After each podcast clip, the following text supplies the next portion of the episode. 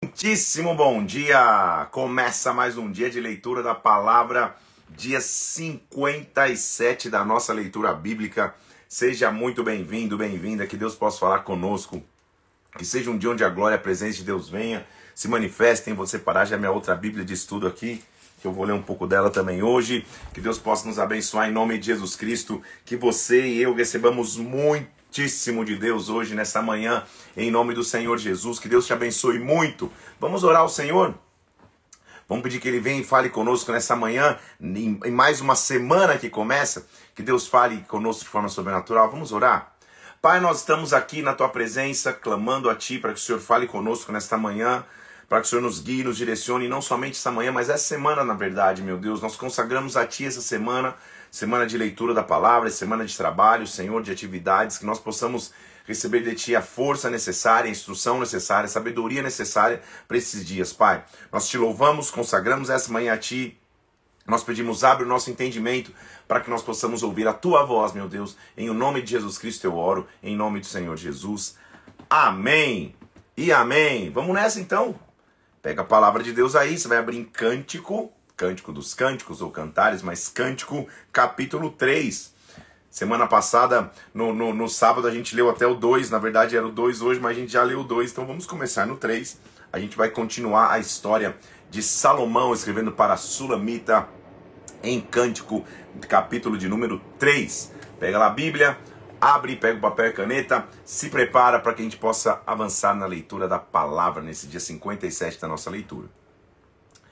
Como já te, como já te mencionei, esse livro então ele faz o, o, uma, a referência a Salomão, o rei Salomão, escrevendo para uma mulher que ele realmente amava, para uma mulher que ele realmente esperava é, é, é, se casar ou ter com ela relacionamento. É um livro que muitas vezes é até proibido para menores, porque a linguagem fica meio, meio que acalorada, dele falando para, para, para a esposa, a esposa falando para o esposo numa tentativa de se encontrarem. Há pessoas e, analistas das escrituras que enxergam nesse, nesse diálogo entre o esposo e a esposa o preparo do encontro do noivo com a noiva, do, Senhor Jesus com a sua igreja. Mas o importante é, é, é entender a, a, o, o, o vigor, a paixão, o, o, a disposição que eles têm para se encontrar com elogios românticos um para o outro, alguns às vezes, como eu já disse, até mais acalorados um pouco, dizendo quanto eles se amavam, quanto um, o quanto um esperava pelo outro, o quanto eles ansiavam se encontrar. O que nós temos que extrair disso aqui? Primeiro, é, a questão romântica mesmo, natural entre homem e mulher, que, que se elogiam, que são apaixonados, que se amam, mas principalmente o anseio que existe então do noivo, do esposo encontrar a sua esposa, da esposa encontrar o seu esposo, o anseio de estarem juntos, o anseio de ter intimidade. Assim tem que ser nosso relacionamento com Deus. Com, ansia, com, com, com, com anseio de ter intimidade com Ele, com desejo de com Ele ter relacionamento, com desejo de com Ele ter aliança.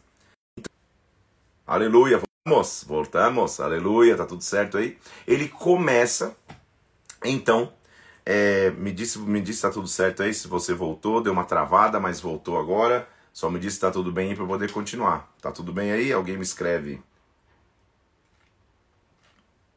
Se tá tudo na paz aí. Tá tudo ok? Então tá tudo ok. Vamos nessa. Deu só uma travada, afinal de contas, segunda de manhã, até, até o Wi-Fi quis dar, uma, quis, dar uma, quis dar uma segurada. Então vamos nessa? Cântico, capítulo de número 3. Abra lá comigo para a gente ler Cântico de número 3. Aleluia. Vamos nessa. A esposa continua falando né, a continuação do 2. Então ela vai dizendo assim: Olha, eu sou do meu amado, final do capítulo 2, o meu amado, eu, eu, sou do meu amado, o meu amado é meu, antes que refresque o dia, volta, meu amado, faz semelhante ao gamo, ao filho das gazelas, volta rápido, venha me encontrar. É isso que, é isso que ela está dizendo. E olha o que ela fala. Voltamos? Aleluia, Jesus. O que está acontecendo? Vamos nessa. Me disse eu voltei, tirei do, do tirei do Wi-Fi, vamos para o 4G e que o 4G resista em nome de Jesus. Sei lá o que está acontecendo aqui com a conexão. Voltamos? Estamos aqui? Então vamos nessa? Ela está dizendo então no desejo que ela tem de estar junto com o seu amado. Lá vem ela dizendo assim, ó: De noite no meu leito Capítulo 3, versículo 1. Busquei o amado da minha alma. Busquei-o e não achei. Então é o desejo dela buscar. Mas olha que interessante. Eu não fiquei só na espera dessa busca. Então me levantei e disse: Me levantar, levantar-me-ei, rodearei a cidade pelas ruas, pelas praças, buscarei o amado da minha alma. Ele foi, não chegou, não voltou. É, eu preciso buscá-lo. Encontraram-me os guardas que rondavam a cidade. Eu lhes perguntei: Vocês viram o amado da minha alma? Eu estou buscando. Mal os deixei, encontrei logo o amado da minha alma. Agarrei-me a ele, não o deixei ir embora, até o fiz entrar em casa de minha mãe, e na recâmara daquela que me concebeu. Conjuro-vos, ó filhas de Jerusalém, não acordeis, não desperteis o amor até que este o queira. Então ela foi atrás e conseguiu encontrar o seu amado. Ela foi atrás e conseguiu estar com ele. Ela foi atrás e, e, e, teve um momento com ele, ou seja, é aquele que conhece um momento de intimidade, nunca mais vai querer, vai querer abrir mão dele. É isso que, ela, é isso, é isso que, que, que o texto está tentando nos dizer. Mas ela está dizendo, não desperte o amor até aquele o queira. Então, é, é, é, ao mesmo tempo que ela falando, eu fui correr atrás meu amado, esse não é um padrão para você, jovem, ou que, que, gazelas que estão ouvindo aqui, isso que ela está dizendo. Aí o coro vai dizendo, olha só, o que, que é isso que sobe lá do deserto? Perfumado de mirra e de incenso, e toda sorte de aromáticos de mercador. É a descrição de um cortejo matrimonial que está se levantando. Quem é esse? É a liteira de Salomão, é a caravana de Salomão, versículo 7. 60 valentes ao redor delas, valentes de Israel, homens que sabem manejar a espada, que são desses de guerra. O rei Salomão fez para si um palanquim de madeira do Líbano, é um palanque que ele está sentado. Então está vindo o cortejo real, é a descrição de um, de um cortejo que está vindo para o casamento. Fez colunas de prata, espalda de ouro, acento de púrpura, tudo interiormente ornado, com amor pelas vilas de Jerusalém. Ele está vindo para se encontrar comigo. E aí ele diz assim no versículo 1 do capítulo 4: Como és formosa, querida minha, como você é formosa. Olha os elogios, que maravilha. Teus olhos são como das pombas que brilham através do véu. É a inscrição de olhos bem pretos, tá? Os teus cabelos são como rebanho de cabras. Isso da época. Não vai começar segunda-feira querendo me elogiar tua, tua, tua mulher falando que o, que o cabelo dela é rebanho de cabra. é o elogio da época. Então, é, teus olhos são como pombas teus cabelos são como rebanhos de cabras que descem os montes de Gileade, são, são, são cabelos ondulados, que são cabelos como rebanhos de cabras. Teus dentes são como rebanho de ovelhas recém-tosquiadas, brancos. Está tentando falar da brancura dos dentes. Teus lábios, versículo 3, são como fio de escarlata, vermelhos. Tua boca é formosa, tuas faces como romã partida, ou seja, você tem é, é rosado o teu rosto. Então, é, são elogios. Teu pescoço é como a torre de Davi, ou seja, é bonito, é forte, é imponente. Imagina você chegar para tua esposa e falar: Teu pescoço é como a torre de Davi, teus olhos são como a da pomba. Isso é aconselhamento pastoral na hora, mas o que ele estava dizendo é é, é, um elogio físico à beleza e à formosura da mulher. Por isso que eu disse que, os, que, que há momentos em cânticos que, que, que os comentários ficam até mais acalorados um pouco. Ele, é, ele mostra o desejo e, e, e, e a atração física que ele tinha pela mulher. A esposa fala assim: então, tá vindo a caravana, ele tá elogiando. Você tem cabelo igual de cabra, você tem dente igual de ovelha, você tem pescoço igual de torre de Davi. E ela vai dizendo: então, antes que refresque o dia, e fujam as sombras, eu vou ao monte da mirra, ao outeiro do incenso, eu vou me perfumar, eu vou me preparar, eles estão se preparando para o casamento. E ele diz: Tu és formosa, querida minha, em ti não há defeito, vem comigo do Líbano. Vem comigo do Líbano, olha o cumo do Amana, olha o cumo do Hermon, vem, então passe pelo Líbano, é o trajeto da terra prometida. Arrebataste o meu coração, minha irmã, noiva minha, arrebataste o coração com um só dos teus olhares, como só uma pérola do teu colar. Você estou apaixonado por ti. Que belo versículo 10 é o teu amor, ó, ó, ó irmã minha, noiva minha. Quanto melhor é o teu amor do que o vinho, o aroma dos teus perfumes melhor do que toda sorte de especiarias. Os teus lábios destilam mel, mel e leite se acham debaixo da tua língua. São linguagens apaixonadas. Jardim fechado, 12, és tu, minha irmã, noiva minha, manancial recluso, fonte selada. Você é um jardim particular. Jardim fechado é, é, é, é, é o símbolo de algo muito importante, muito valioso. Você é um jardim fechado. Ele continua dizendo: os teus renovos são pomar de romãs, nardo, açafrão, cálamo, cinamomo, toda sorte de árvores de incenso, mirras, toda sorte de especiarias. Você, você é, é, é como todas as especiarias juntas. De novo, são elogios da época. És fonte dos jardins, poço das águas vivas. Em ti não há sequidão. Então, então ela, ela responde a ele: Levanta-te, vento norte, vento sul, sopra no meu jardim para que se derrame os seus, derrame os seus aromas. Olha que linguagem apaixonada. Ele está falando: Você é como um jardim os teus perfumes são melhores de todas as especiarias. Então vem, sopra sobre o meu jardim. É, é, é de novo, é, é, é, um, é, um, é uma conversa entre casais, tá? Tudo bem? Então vamos nessa. Aí ele, aí ele continua dizendo versículo 1: Já entrei no meu jardim, minha irmã noiva minha. Colhi a mirra com a especiaria, comi meu favo com mel, bebi o meu vinho com leite, comei e bebei amigos, bebei fartamente, ó amados. É hora de desfrutar. Eu, eu, esse jardim pertence a mim, é isso que ele está dizendo. Eu dormia, ela dizia, mas meu coração velava. A voz do meu amado está batendo, ele está chegando. E aí ele vai, vai mostrar que, que, que um relacionamento que não consegue acontecer, por algum motivo eles não conseguem se encontrar. E ela vem dizendo assim: Olha, é, eu estou vendo ele batendo na porta. E ele está gritando: Abre! Abre, querida minha, versículo 2 é, do capítulo 5. Minha cabeça está cheia de orvalho, meus cabelos de gotas da noite, tipo, todo lado de fora, estou te esperando. Tô batendo para você entrar. E ela falou: Poxa, já despei minha túnica, já não estou preparada com a roupa, vou vesti-la outra vez. Já lavei os pés, vou sujar de novo. Meu amado colocou a mão pela fresta da porta, ou seja, ele tentou forçar a entrada. Meu coração se comoveu. Quando eu me levantei para abrir, ele já tinha ido. Versículo 6: Abria o meu amado, ele já se retirara, já tinha ido embora, minha alma se derreteu. Busquei-o e não achei, chamei-o e não me respondeu. Então são idas e vindas de alguém que, que, que ama, eu quero encontrá-lo. Quando ele chegou, quando eu fui levantar, ele não estava. É de novo, relacionamento entre homem e mulher, puramente falando. Ou consegue-se sim, em alguns momentos, identificar se, poxa, o desejo do, do, da, do noivo se casar com a noiva, da noiva esperando o noivo, e assim vai. E ele continua. Então, ela saiu de novo. Lembra que na primeira vez ela sai e o encontra. O encontra, leva-o para casa. E agora ela tenta buscá-lo, só que dessa vez, ao invés de encontrá-lo, versículo 7, encontraram-me os guardas que rondavam a cidade, me espancaram e me feriram, versículo 7 do capítulo 5. Tiraram-me o manto os guardas dos muros. Eu desfaleço de amor.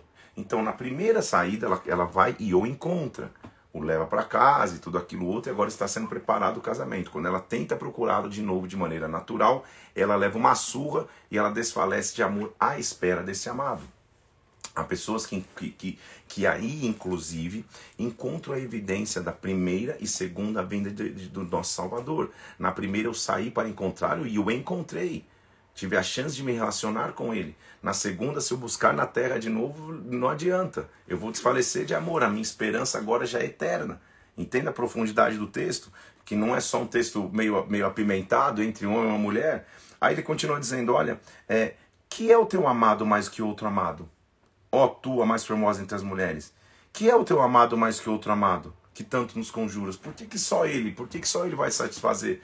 Se você saiu a buscar e apanhou, por quê? Que amor é esse que você encontrou? Está entendendo a profundidade do texto? Por quê? Que, que, que ele é mais do que os outros? Aí ela fala: O meu amado é alvo e rosado, mais extinguido entre dez mil. Sua cabeça é como ouro mais puro, seus cabelos cachos de palmeira. O negócio caiu aqui. Esse é uma, o seu cabelo é cacho de palmeira. São pretos como corvo. Então, ela, ela agora está elogiando fisicamente ele. Seus olhos são como das pombas. Já é, é tal de olho de pomba para um lado e olho de pomba para o outro. Teus olhos são como das pombas, junto às correntes das águas. Lavados em leite, postos em gás, são olhos lindos, formosos. Suas faces são como canteiro de bálsamo, como colinas de ervas aromáticas. Seus lábios são lírios que gotejam mirra preciosa. Suas mãos cilindros de ouro embutidos de jacinto são fortes, ouro com jacinto, ouro com pedra preciosa. Seu ventre como alvo marfim coberto de safiras, de safiras. Pensa num six-pack, pensa num abdômen travado. Eu, eu nunca recebi uma mensagem, Mila, falando, não, teu ventre é como alvo marfim coberto de safiras.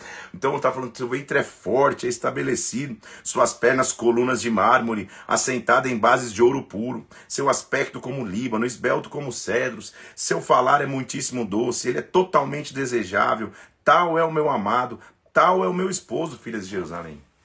Então, de novo, são descrições físicas, cada uma delas, óbvio, tem uma significância, olhos pretos como da pomba, é, é, é, pés fortes, pernas fortes como mármore, ventre como marfim, lábios como como como bálsamo que como, como que respinga lira e, e mirra preciosa. Então, de novo, são descrições físicas que mostram a paixão que ela tem por esse amado.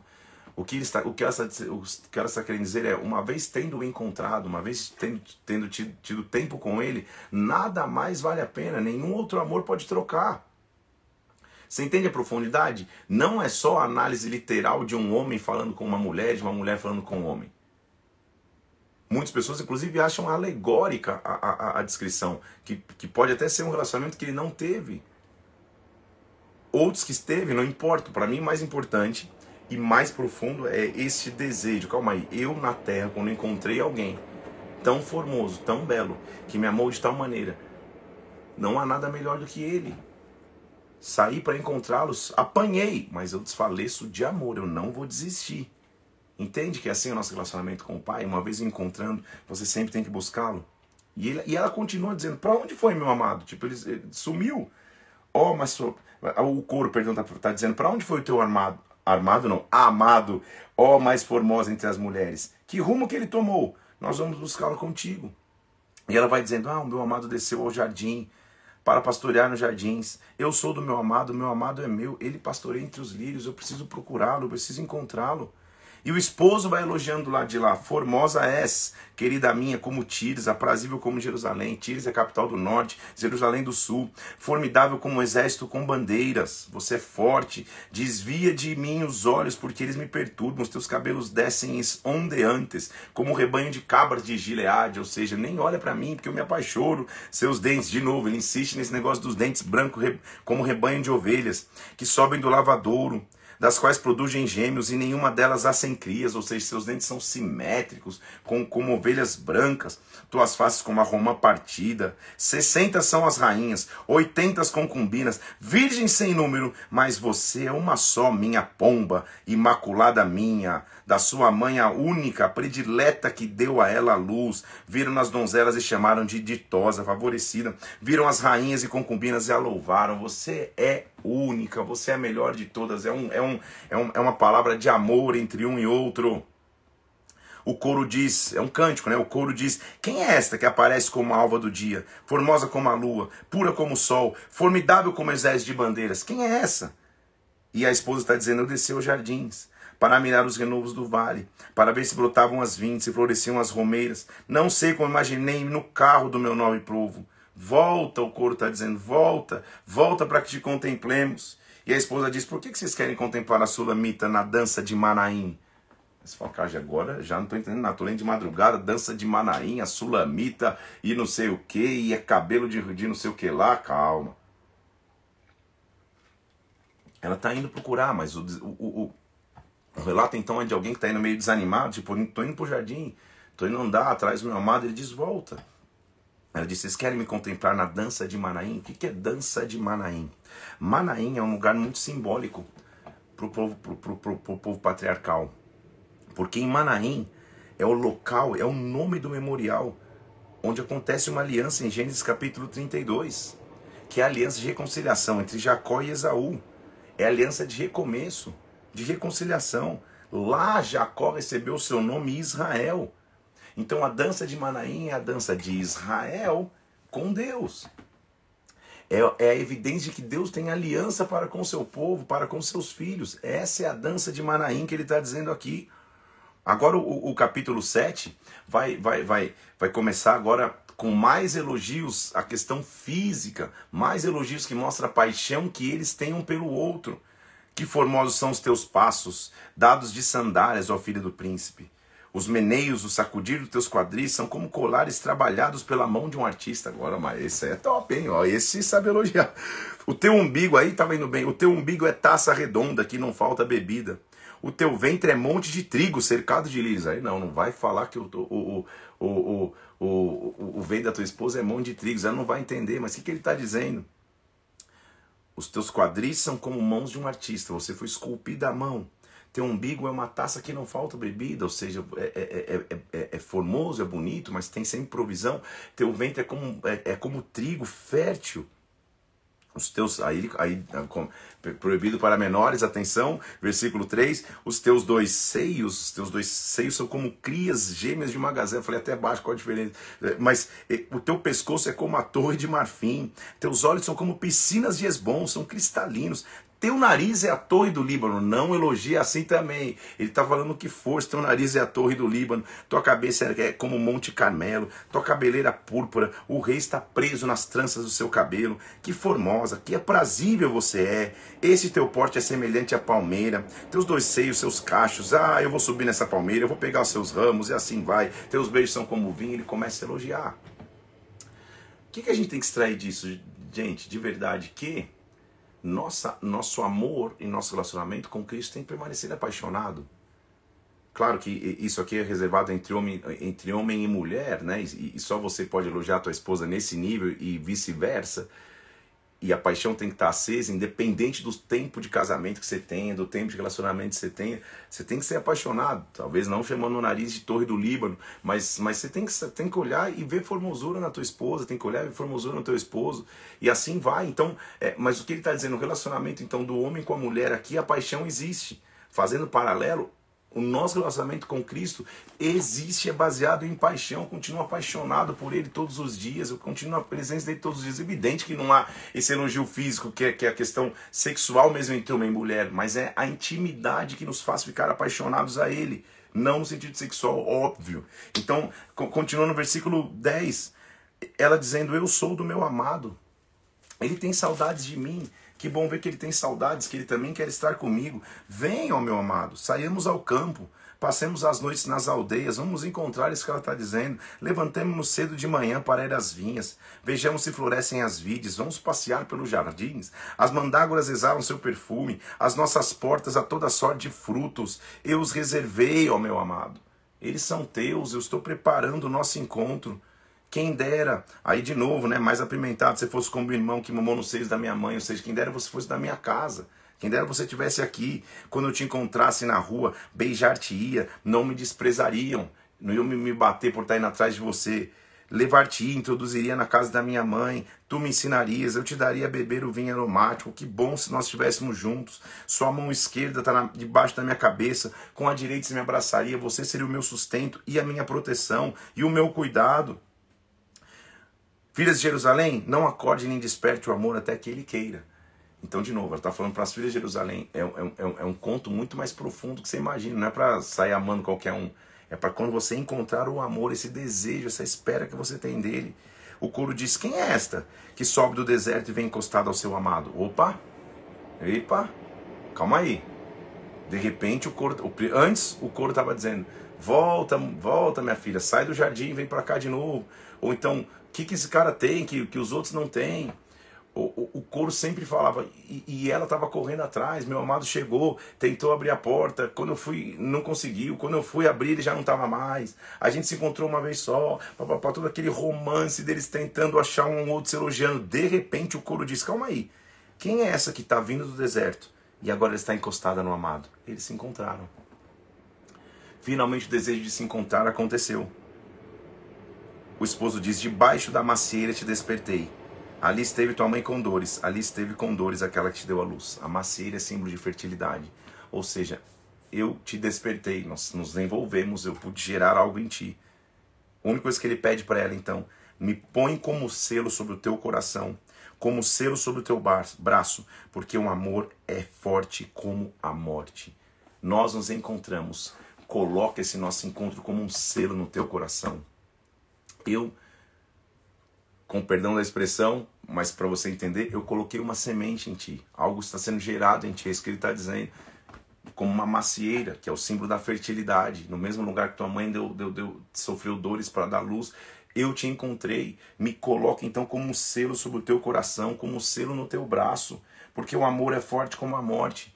Eu finalmente descobri, e aí está a nossa frase de hoje: as muitas águas não poderiam apagar o amor.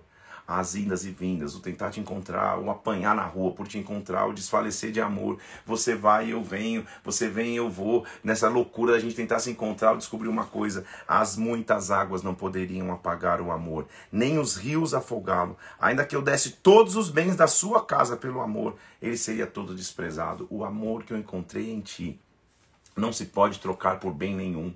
O amor da nossa aliança, o amor do nosso relacionamento não é maior do que qualquer outra coisa. Eu te coloco como selo, como uma marca no meu coração. A maior evidência que eu tenho é o amor. Você percebe que é interessante, até num livro que te dá, daria um pouco de vergonha de ler, né? tipo, não leia no culto familiar, tipo, com seus filhos.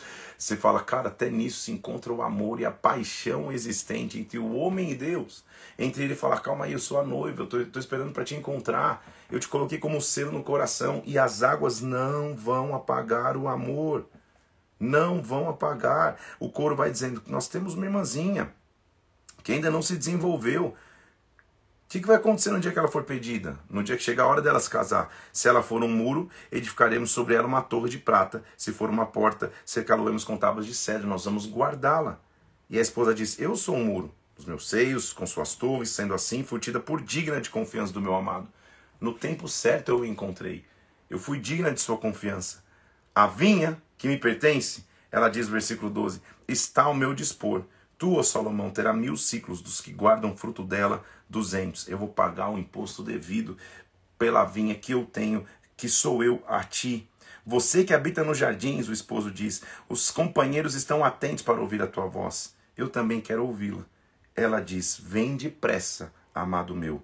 Faz semelhante ao gamo, ao filho da gazela, aquele animal que vem correndo, que saltam sobre os montes aromáticos. Vem.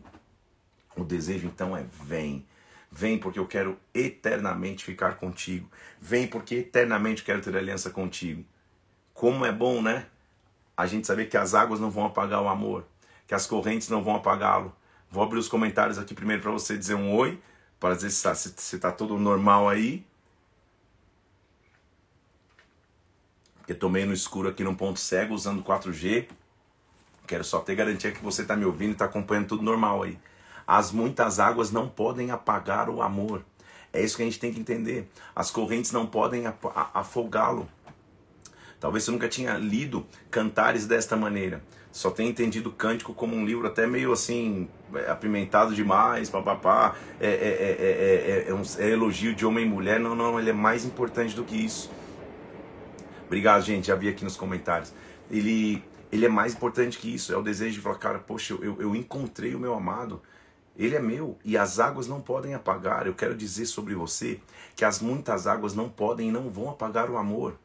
As muitas águas na Bíblia, água é símbolo de dificuldade, de impossibilidade, como águas do Mar Vermelho. Águas é símbolo de tempestade, de derrota, de confusão nada as impossibilidades, as derrotas, as confusões. Isso não apaga o amor de Deus sobre a tua vida. Isso não apaga os planos de Deus sobre a tua história. Em o nome do Senhor Jesus Cristo. Ao terminarmos então o cântico, nós encerramos os livros de sabedoria e de poesia. Começamos lendo o livro de sabedoria e poesia em Jó, e já vimos Salmo, já vimos Provérbios, vimos Eclesiastes, vimos Cântico dos Cânticos. Aprendemos com a poesia bíblica do Antigo Testamento a nos colocar no texto, a entender e refletir através de Provérbios, por exemplo, através do, do, do, do próprio Eclesiastes, de, de como a gente tem que terminar a vida e o que, qual que é o real valor e sentido da vida. Depois, então, dos livros de sabedoria e de, e de poesia, Vamos para a última sessão de livros do, do Antigo Testamento, que são os livros proféticos. São os livros dos profetas. Há profetas que nós chamamos de profetas maiores e profetas menores, não pelo seu nível de importância, mas sim possivelmente pelo tamanho de, de, de sua escrita, o tamanho destinado às, suas escritas na palavra. Então, profético, ou os livros dos profetas, são foram escritos por homens que foram levantados por Deus ao longo da história de Israel no Antigo Testamento, com tarefas específicas.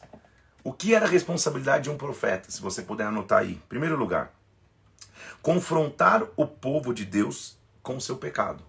Então, o profeta é aquele que confrontava o pecado. Ele olhava para o pecado e alertava o povo e confrontava-os.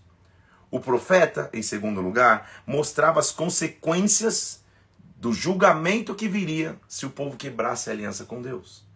Então, confrontava o pecado e apontava: olha, vai ter consequências. Se você ferir a tua aliança com Deus, vai ter consequências.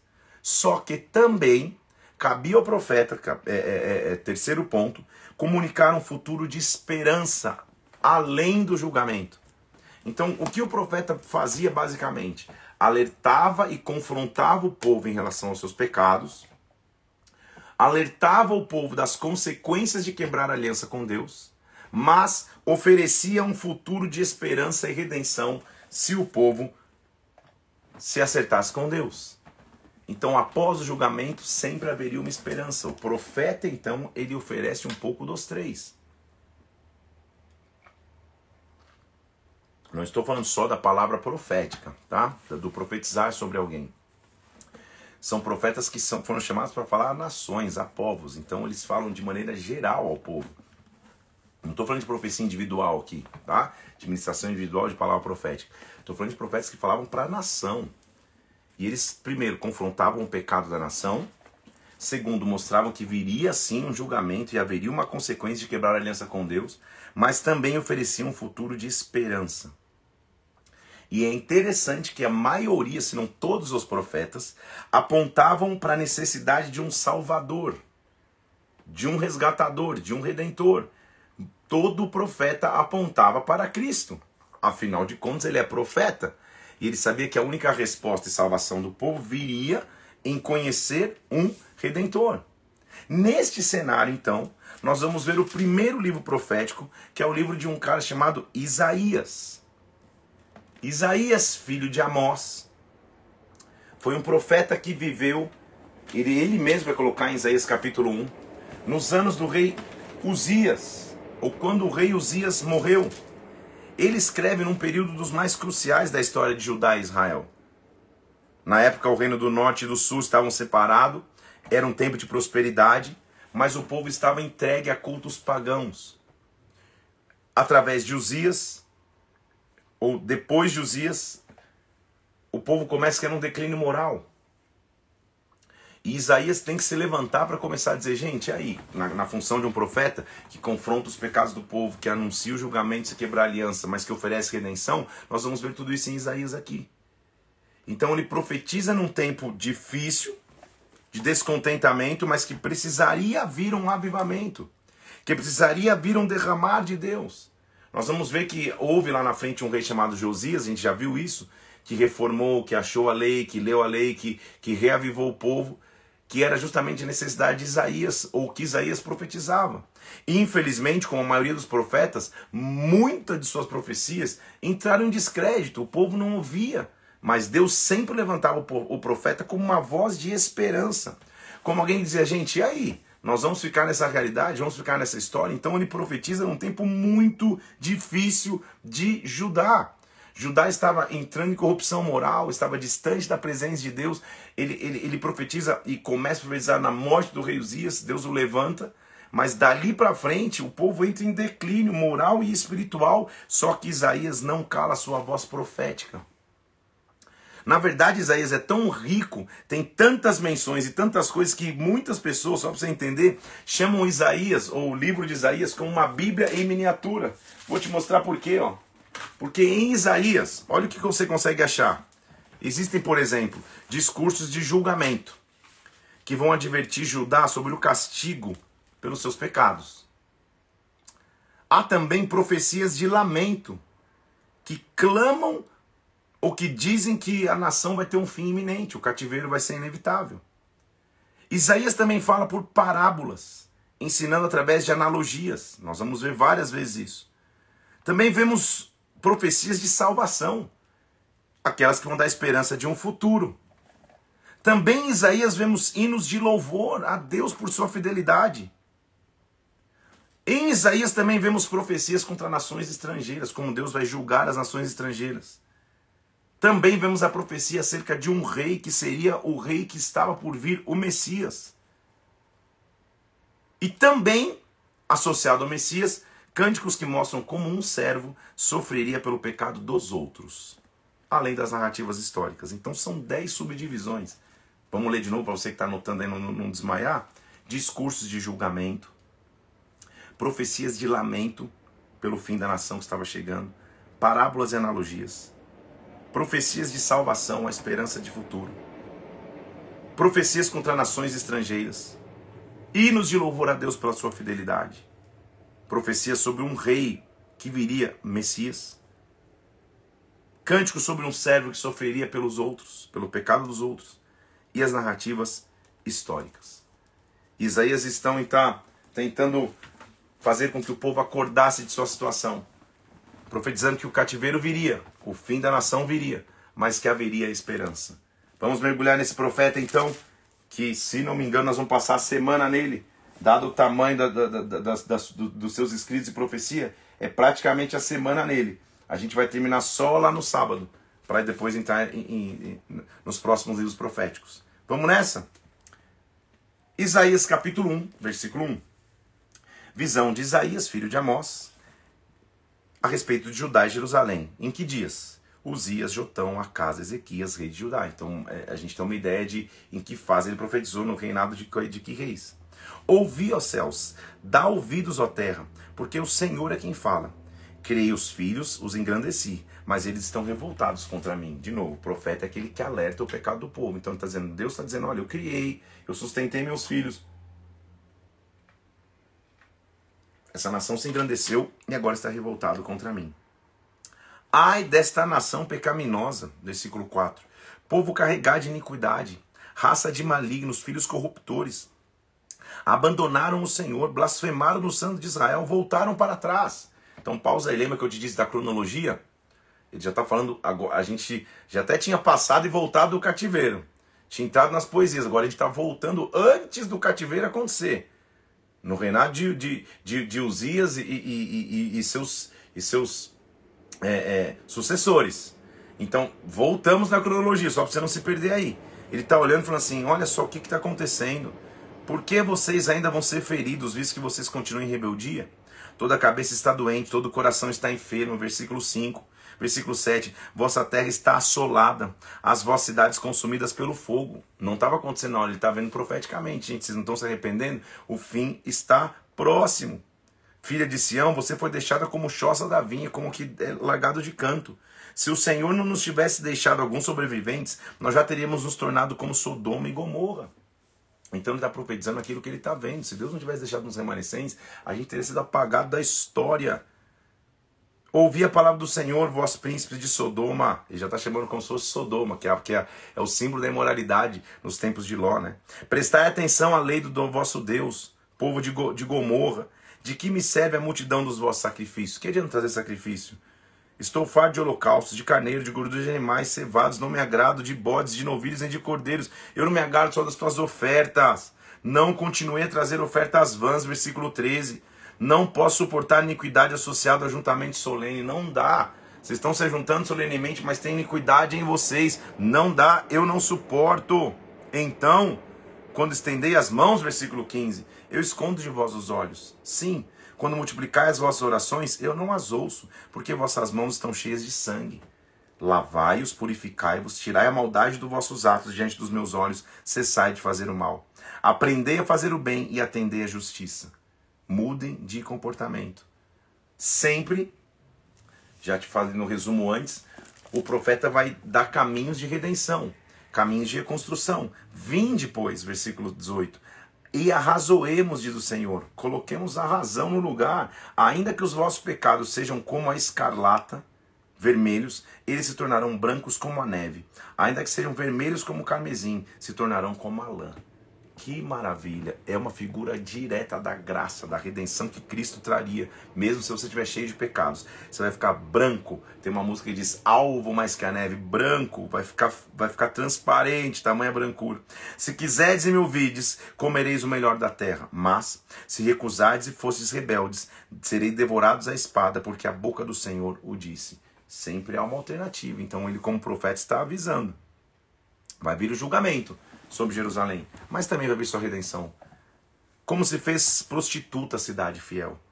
Ela que estava cheia de justiça, nela habitava retidão, agora homicidas. O que, que aconteceu com Jerusalém? Isso que ele está dizendo. Os teus príncipes, versículo 23, são rebeldes, companheiros de ladrões, amam suborno, não defendem o direito do órfão, não chega perante eles a causa das viúvas. Ah, versículo 24: Diz o Senhor dos Exércitos: Tomarei satisfa satisfações aos meus adversários, vingar-me-ei dos meus inimigos. E depois que eu tiver lidado com os inimigos, versículo 25: Voltarei contra ti a minha mão, purificar-te-ei como se tiras escórias, tirarei do metal impuro. Eu vou limpar. E depois que eu limpar, graças a Deus, há espaço para redenção.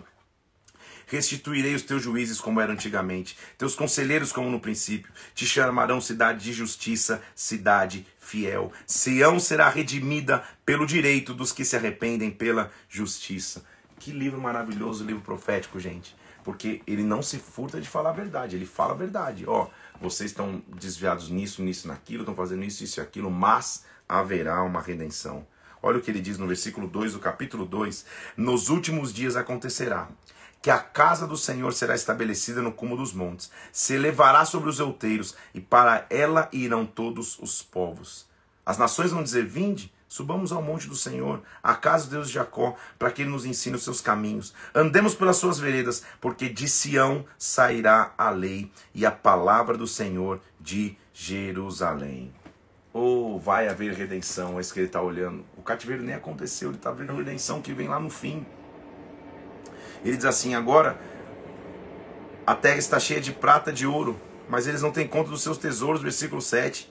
A terra está cheia de cavalos, mas eles não veem o fim, ou seja, eles estão presos na, na sua própria grandeza. A terra está cheia de ídolos, adoraram a obra de suas mãos, aquilo que os seus dedos fizeram. Como isso, a gente se abate. Vai, versículo 10, entra nas rochas, esconde-te no pó ante ao Senhor e a glória da sua majestade porque os olhares altivos dos homens serão abatidos, sua altivez será humilhada, só o Senhor será exaltado. No dia do Senhor, ele será contra o soberbo, versículo 12, o altivo, contra todo aquele que se exalta, para que seja abativo, abatido, contra os cedros do Líbano, contra os reis, contra os cavalos de Baçã, contra aqueles que se julgam fortes. Versículo 17: a arrogância do homem será abatida a altivez será humilhada, os ídolos serão destruídos, os homens vão ter que se esconder nas cavernas, nos buracos da terra, com o terror do Senhor e a glória da Sua majestade, quando ele se levantar para espantar a terra. Deus vai se levantar para julgar. Isso que está dizendo, Deus está chegando. Lembra que o profeta ele avisa do julgamento iminente. Vai haver julgamento sobre Judá e Jerusalém. Pois eis, versículo 1 do capítulo 3, que o Senhor dos Exércitos tira de Jerusalém e de Judá o sustento, o apoio, todo sustento de pão, todo sustento de água. Vocês, versículo 4, dali meninos por príncipes, crianças vão, governar sobre eles, vocês vão ter líderes imaturos, agindo como meninos, agindo como crianças, está vindo sobre ti. Naquele dia levantará a voz dizendo: Calma aí, não sou médico, versículo 7, não há pão em minha casa, nem investe alguma, não me coloco com príncipes do povo, vocês vão estar sem, sem, sem liderança. Olha o que ele vai dizer: Ai, é, é, versículo 12: Os opressores do meu povo são crianças, mulheres estão à tese do governo. Ó oh, povo meu, os que te guiam te enganam, destroem o caminho para onde vocês têm que seguir, ou seja, vocês vão perder a liderança, vocês vão ter líder.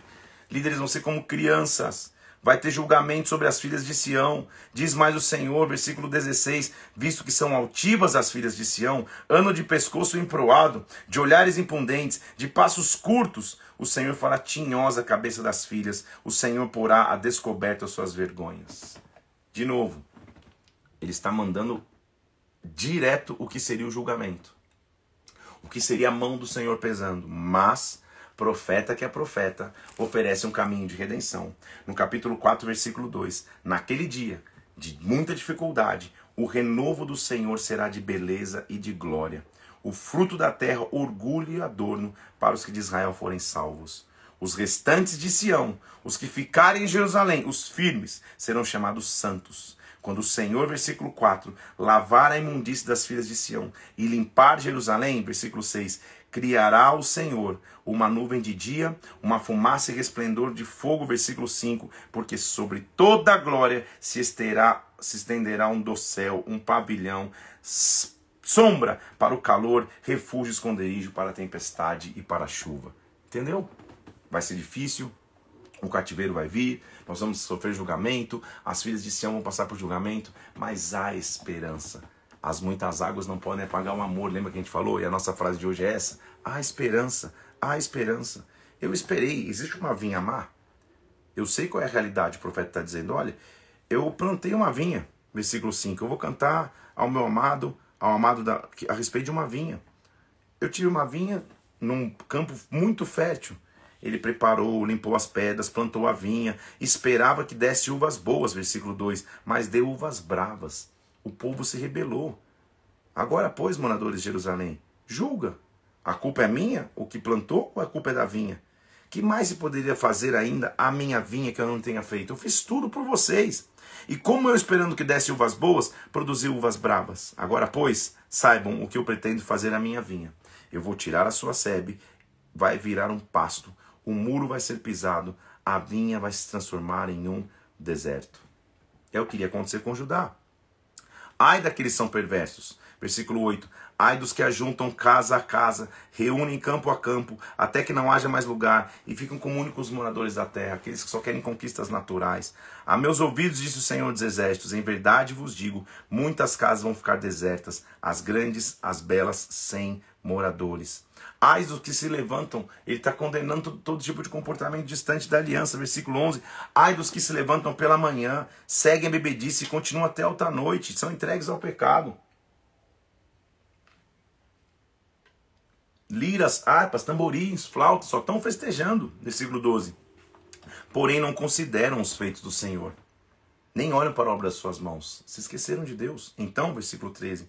Portanto, o meu povo será levado cativo por falta de entendimento. Ele está profetizando o cativeiro. Lembra que eu já te disse que o cativeiro não tinha acontecido.